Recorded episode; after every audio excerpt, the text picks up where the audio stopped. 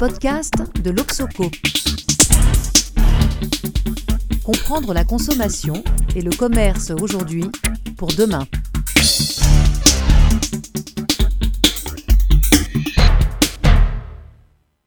Bonjour, aujourd'hui c'est Nathalie Damery qui reçoit Franck Poncet, président de Naturalia, directeur commercial et technique de Monoprix. Vous pilotez donc les réseaux Naturalia, Monop et Monoprix. Franck Poncet, bonjour. Bonjour.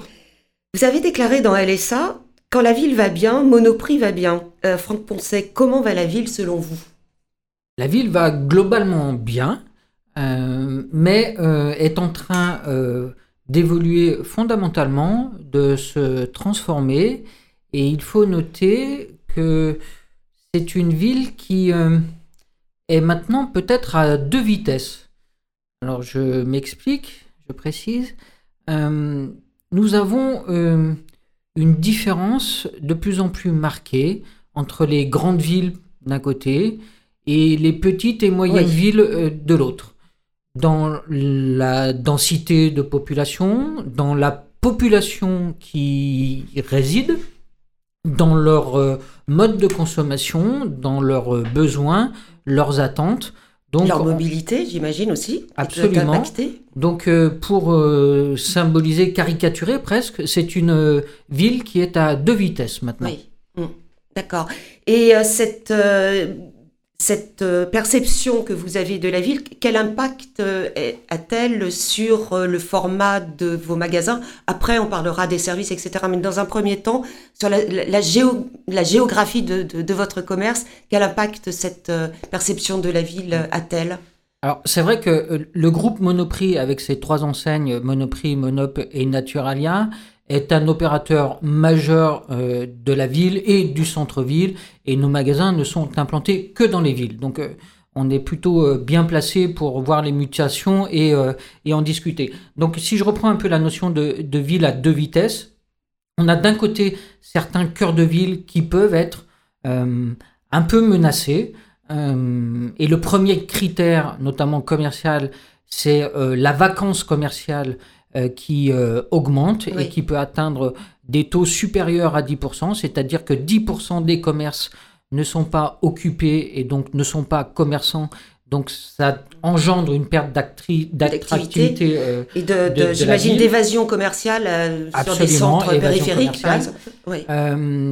L'écosystème de ces, de ces cœurs de ville qui, qui commencent à, à souffrir euh, touche bien sûr le commerce, mais est souvent lié à une forme d'écosystème qui est une forme de mauvaise spirale.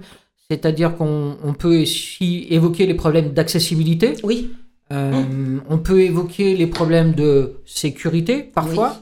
On peut évoquer les problèmes de propreté. Mhm. Et quand vous cumulez euh, accessibilité défaillante, insécurité, mhm. manque de propreté et d'entretien des infrastructures, vacances commerciales, ce sont des, villes qui peuvent, euh, qui peuvent souffrir et donc qui impactent le commerce.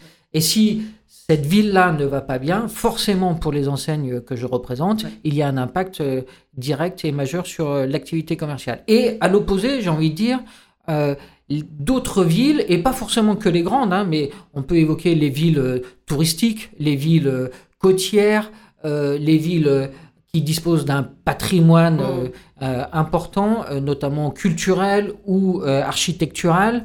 là, au contraire, j'ai envie de dire, tout va bien. Oui.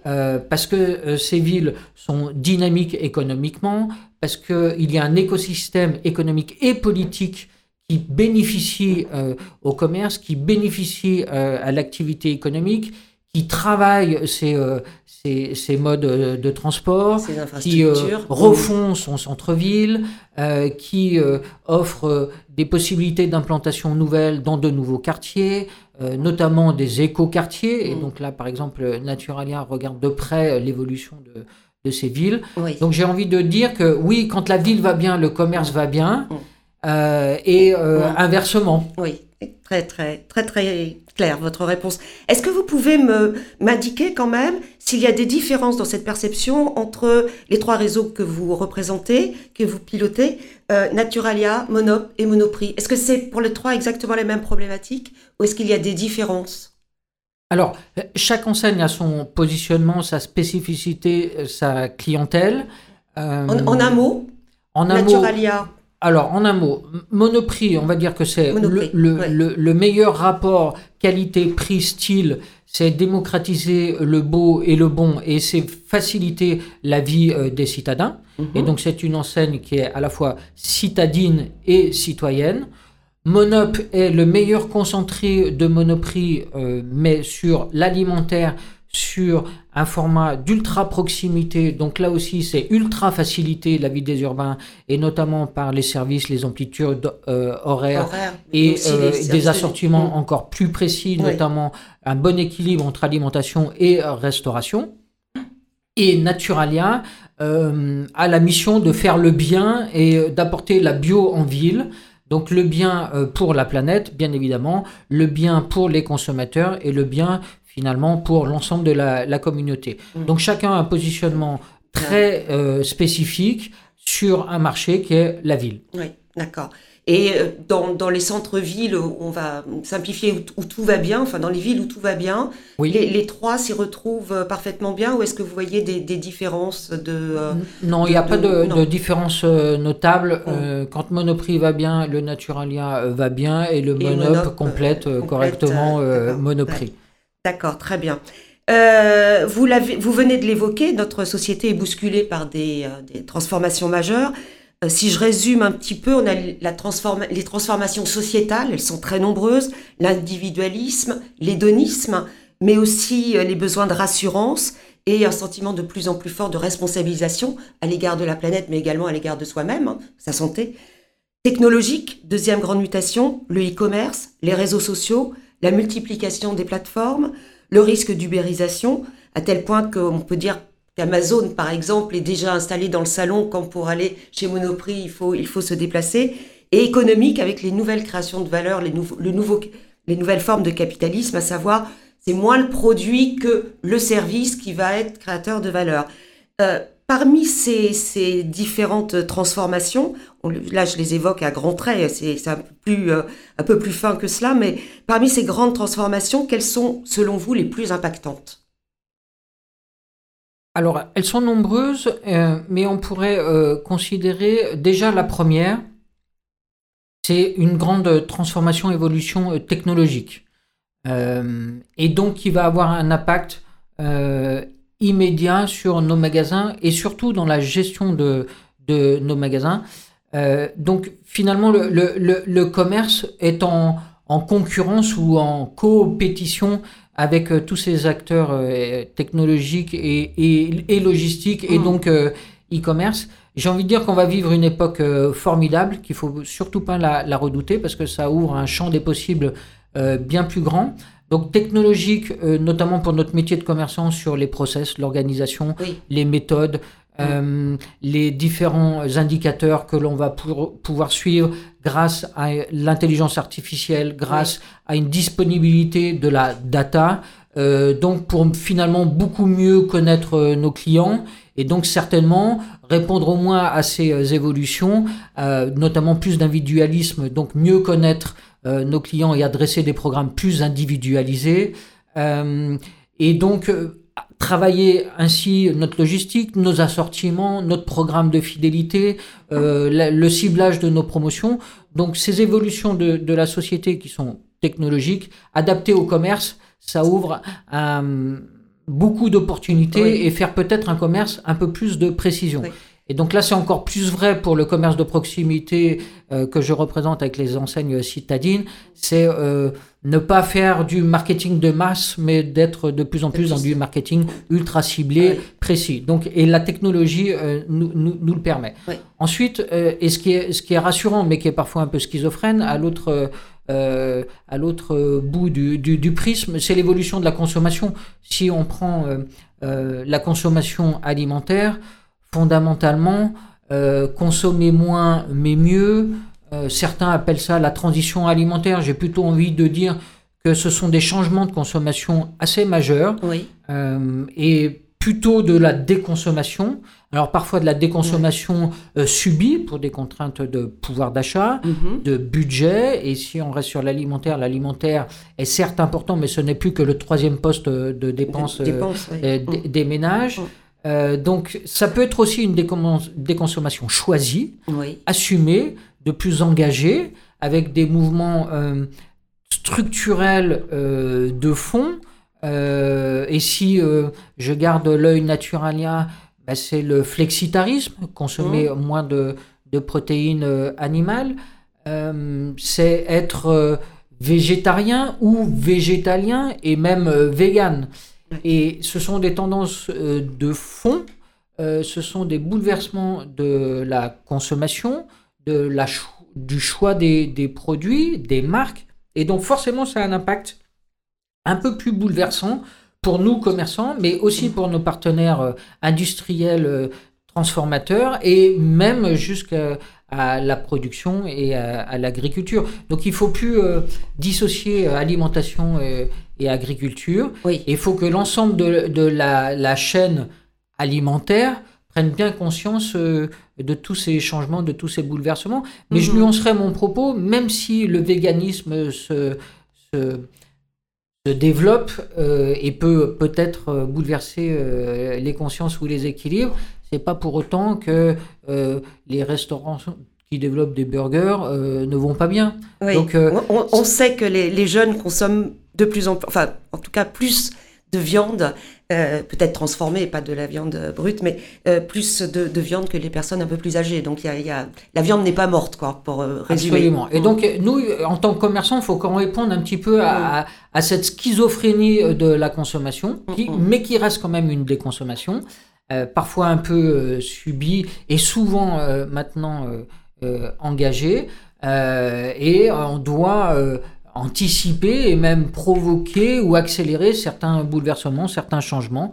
Le végétal, euh, les produits euh, vendus en, euh, en vrac, mais proposer des produits autour de nos rayons à services traditionnels de qualité Mhm. sur des filières où on garantit la qualité d'approvisionnement, la traçabilité, euh, la sécurité des, des- des produits que l'on vend, bien évidemment. Et aujourd'hui, il est tellement simple d'avoir accès à tout ce qui compose un produit par différentes applications, et donc je refais le lien avec la technologie. Euh, c'est euh, c'est une époque formidable qu'on va Oui. vivre. Alors, je, je vais reprendre un peu tout ce que vous venez de, de- de me dire. Euh, avec, euh, dans un premier temps, vous avez beaucoup parlé de l'impact sur les métiers, Oui. vos métiers. Euh, je, deux impacts majeurs, moi, m'apparaissent. Le premier, c'est la question des data. Effectivement, il faut des compétences marketing très particulières, très nouvelles. Donc, j'imagine que ça renouvelle aussi certainement la culture euh, de, de, de l'entreprise en termes de, euh, de recrutement. Et deuxièmement, la logistique. Ça m'intéresse beaucoup que vous me parliez de logistique. Qu'est-ce que c'est que la logistique aujourd'hui euh, Dans la mesure où elle est, euh, la logistique, c'est le point le plus, euh, le plus fort, on va dire, d'Amazon et, et consorts. Euh, la bataille se fait là, euh, sur la logistique et sur les data. Donc, est-ce que vous pouvez répondre à ces deux questions? Premièrement, les nouveaux métiers en termes de data et deuxièmement, l'impact sur la logistique. Le- le- la plus grande difficulté, c'est que maintenant, je pense que tous les acteurs ont de la data, beaucoup de data, mais il faut donc la, la, la trier et, et l'analyser. Et Oui. pour ça, ça suppose euh, d'avoir de, de nouvelles compétences, de, nouvelles, de nouveaux profils dans nos organisations. Et des nouvelles clés de lecture, parce que si on trie sans savoir où on va, euh, c'est un panier percé, quoi. Mm. Aujourd'hui, c'est pas tant d'avoir la data, mais c'est plus de savoir ce que l'on en fait, comment on ouais. l'utilise et Mm. comment on la met au service euh, du euh, business. Et, donc- d'une stratégie marketing. Absolument. Donc pour moi, la, la data, si elle est orientée client, si en plus elle est dans les mains euh, du marketing, mais du marketing client ou du marketing stratégique, ça peut insuffler de nouvelles orientations euh, stratégiques Mm, mm. pour nos enseignes et euh, pour euh, nos marques. Mais ça suppose effectivement d'avoir des, des compétences que l'on n'avait peut-être pas jusqu'à Mm. présent. Mm, parce que en tant que commerçant, on faisait un peu plus confiance à la connaissance du terrain, Oui, le l'expérience le- du le- commerce, ouais. Le et- marketing des années 80. voilà, et une bonne dose euh, d'intuition. Mm. Et je pense qu'il faut surtout pas l'oublier, bien évidemment, mais compléter par du euh, factuel euh, et euh, de l'analyse précise de nos clients sur leur mode de consommation, les produits qu'ils achètent, les enseignes qu'ils fréquentent, la mixité entre, entre les marques, la substitution d'un produit à l'autre, la fréquence d'achat, euh, la pénétration de la promotion sur les tickets, euh, sur donc forcément pour nous un impact sur la construction des assortiments. et cette data, elle doit être diffusée et partagée dans l'entreprise. Il faut surtout pas qu'elle reste l'apanage de la direction marketing. Il faut qu'elle soit partagée. Donc, est-ce qu'il y a des résistances chez vous? Parce que c'est une révolution de palais quand même de euh, la notion de client centrique sur les métiers même du marketing, de la stratégie, du commercial, de euh, l'ensemble de, vos métiers Alors c'est pas une révolution, c'est une saine évolution et les enseignes que je représente ont de toute façon intuitivement, commercialement, toujours été orientées client. Oui. Euh, donc la, la, culture client est présente. En revanche que, par exemple, on mette dans l'organisation un, un, Chief Customer Officer, ça donne encore beaucoup plus de poids et de résonance à l'analyse du client. Hmm. Et donc là, les décisions peuvent être différentes ou en tout cas nuancées parce qu'on a la data. Et en fait, les faits et les chiffres sont têtus. Oui. Très bien. Sur la logistique maintenant. Oui. C'est le gros dossier, euh, j'imagine, de tout, de tout distributeur. Ouais. Moi, j'ai coutume de dire que nos concurrents ne sont pas simplement nos concurrents. Euh, euh, dire les, au, bout, de la rue et, les, commerçants qu'on arrive parfaitement euh, à, identifier euh, dans la ville, l'arrondissement, le quartier ou la rue. Mais nos concurrents sont aussi maintenant des acteurs de la tech et mm. donc de la logistique également. il y a deux enjeux, en tout cas pour, pour nous, acteurs du centre-ville. Il y a le premier enjeu qui est la logistique urbaine. Oui. dans un schéma euh, d'accessibilité à la ville que j'évoquais euh, par ailleurs. Mm, mm. Euh, et là, on parle de tournée de livraison, horaire de livraison, nombre de livraisons. Et donc, il y a un enjeu, c'est qu'on pourrait peut-être saturer aussi la ville par des livraisons. La mm. livraison du commerce physique, mais aussi la livraison des clients et consommateurs du e-commerce, oui. puisqu'il faut bien les livrer un, réfrigérateur, un ordinateur, euh, un livre, euh, euh, quels que soient les, acteurs. Donc, on, va avoir, à mon avis, potentiellement une saturation avec la logistique physique et e-commerce dans le centre-ville. Donc il y a un enjeu de développement durable. De développement durable et, un, enjeu peut-être de, de, choix de, de, mode de transport. On avait pensé, vous aviez parlé de, transport fluvial ou par le métro, le RER. C'en est où ces projets? Alors, effectivement, là, on va évoquer une logistique verte oui. Euh, avec différentes options, fluviales, euh, par rail et peut-être euh, d'autres. Alors, mm. certains évoquent même les drones, pourquoi pas, peut-être qu'on on, y viendra. mais c'est là où je pense que notre groupe, avec ses enseignes, un avantage majeur, c'est que nos magasins peuvent aussi avoir une fonction logistique. Je m'explique. Euh, nous avons certaines réserves et parfois grandes réserves dans nos magasins. Mmh. Donc euh, là, nous avons, euh, à mon sens, une position assez différenciable et assez défendable pour être un acteur un petit peu multimodal et sous forme de hub avec euh, soit nos entrepôts voilà soit nos entrepôts qui sont à proximité euh, de la ville immédiate et on comprend bien quand on regarde notre maillage avec nos magasins soit même avec certains de nos magasins. Et donc euh, là avec Monoprix typiquement on réfléchit à comment le magasin devient une forme de, hub, en lui-même. hub urbain qui en plus engendre cette nouvelle dimension de service euh, dans les magasins. Mais euh, vous faites vos courses dans, les, dans un monoprix, vous lâchez votre caddie et je vous livre à domicile euh, mm, mm. dans une heure à moins d'un kilomètre avec de la livraison à pied. Donc là aussi, on est dans une forme de logistique verte. Mm. vous avez commandé sur monoprix.fr ou même sur Sarenza, vous venez récupérer votre colis dans le monoprix, soit au stand d'accueil, soit dans des lockers. Euh, centre de, de, redistribution, hub, nouvelle. Euh, Absolument. et puis, moi, mon magasin peut donc être également une forme de, stockage pour, pour vos commandes. Et si on prend l'ensemble de notre écosystème et plateforme à la fois physique et digitale, il y a du Monoprix, euh, il y a du Monoprix.fr, il y a du Sarenza. Demain, il y a l'ouverture de notre nouvel entrepôt au cadeau. Donc, on voit bien qu'il y a un énorme enjeu logistique. le nouvel entrepôt? À proximité de Paris. Hum. Le... Vous avez parlé, là j'aimerais bien qu'on revienne sur, euh, euh, sur Naturalia. vous avez parlé de de nouvelles évolutions dans l'alimentation, enfin en tout cas dans les attentes alimentaires. Euh, vous avez parlé de beaucoup de choses, de déconsommation, de flexitarisme, de euh, consommation animale, etc. J'aimerais bien qu'on revienne un petit peu là-dessus, et notamment ce que les, consommateurs expriment, c'est on ne sait plus comment se nourrir aujourd'hui. Est-ce que Naturalia, j'imagine que vous allez me dire oui, mais répond à cette préoccupation euh, et, comment? Et notamment, j'aimerais bien que vous m'évoquiez un peu les différents formats, notamment que vous me parliez de, Naturalia Vegan. Oui. Alors, Naturalia est un acteur euh, historique pionnier euh, de la bio, puisque son premier magasin ouvert à, Paris en 1973. Donc, il y a une forme d'expérience et de certaine légitimité à prendre la parole, à la fois sur la bio, mais d'une manière aussi générale sur une alimentation plus saine, naturelle, diététique et donc, euh, donc, euh, donc euh, bio. Mm, mm. Donc, Adapté aux, aux, demandes. Mm. Absolument. Donc, en fait, Naturalia anticipe un petit peu ces, ces nouvelles tendances avec toujours une base commune qui est la bio. Je, je m'explique. On, on, a récemment beaucoup parlé de régime, entre guillemets, sans sans gluten, mm. euh, sans sel, sans, sucre, sans, lactose.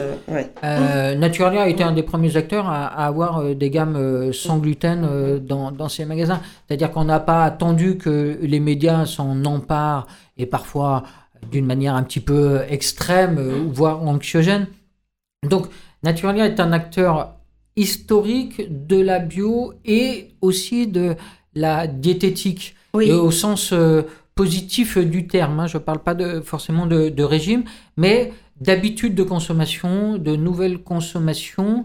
Et, de, pour, pour, répondre aussi aux besoins d'exprimer de plus en plus euh, fréquemment de rapport à la santé. C'est-à-dire que l'alimentation est considérée comme une sorte de de, de, de, pas de médicament, mais enfin quelque chose qui va préserver ma santé. La, santé, c'est aujourd'hui la grande préoccupation, le corps, la santé. Votre alimentation est votre première médecine mm. et on parle souvent d'un esprit sain dans un corps sain. Donc euh, effectivement, le, rapport à l'alimentation a changé et pas uniquement pour des questions euh, budgétaires, mais de plus en plus, on veut savoir ce que l'on a dans l'assiette. D'où ça vient, et qui l'a fabriqué. donc, traçabilité, euh, plus grande information, etc. Donc la sécurité alimentaire est importante, mm. mais il faut surtout pas négliger la partie plaisir. Euh, et c'est. Euh, euh, moi, je suis plutôt un fervent défenseur de manger de tout, mais en bonne quantité et en respectant les saisons et en respectant, en tout cas, la, provenance des produits en, s'y intéressant. Et si vous consommez frais, produits de saison, produits locaux, produits bio, produits naturels, bon, vous avez quand même un peu plus de chances d'avoir une alimentation saine et équilibrée et donc avoir un impact sur la santé. Et sur, le, euh, sur la, question de la viande, euh, c'est quand même assez intéressant. On, a une, euh, beaucoup, beaucoup de, de papiers, on a beaucoup d'études, on, entend beaucoup que on, va rentrer dans un monde flexi ou tout du moins, et pour les, pour les plus extrêmes, un, monde vegan. Est-ce que, est que vous y croyez vraiment? Non, je ne crois pas à un, monde vegan. En revanche, le, véganisme fait partie maintenant euh, intégrante euh, de cette nouvelle consommation, particulièrement chez les jeunes. Dans, le véganisme, il ne faut surtout pas oublier le bien-être animal. Donc c'est aussi une des causes typiquement que Naturalia défend, c'est-à-dire qu'il faut être bio et il faut également s'engager sur le, bien-être animal. Moi, je, crois plutôt à, à, un nouvel équilibre euh, manger un peu moins mais mieux. Euh, et notre, notre mission de, de commerçant, c'est d'offrir l'ensemble du spectre des possibles dans nos assortiments pour répondre à toutes ces tendances à tous ces et en besoins. créant des formats différents pour que les gens puissent se repérer. Et donc, D'où et donc, Vegan. donc, effectivement, faire du commerce de plus en plus euh, spécialisé.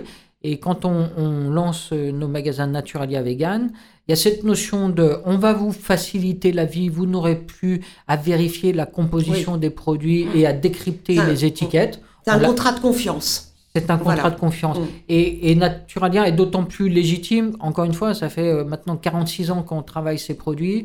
Euh, on avait de toute façon la demande de plus en plus importante dans nos magasins Naturalia classiques de produits végétaux. Oui. Euh, et on ne fait finalement qu'accompagner, Oui. anticiper, accompagner Et, Et- répondre à des besoins, et répondre à très, des très, besoins très, très précis. très précis.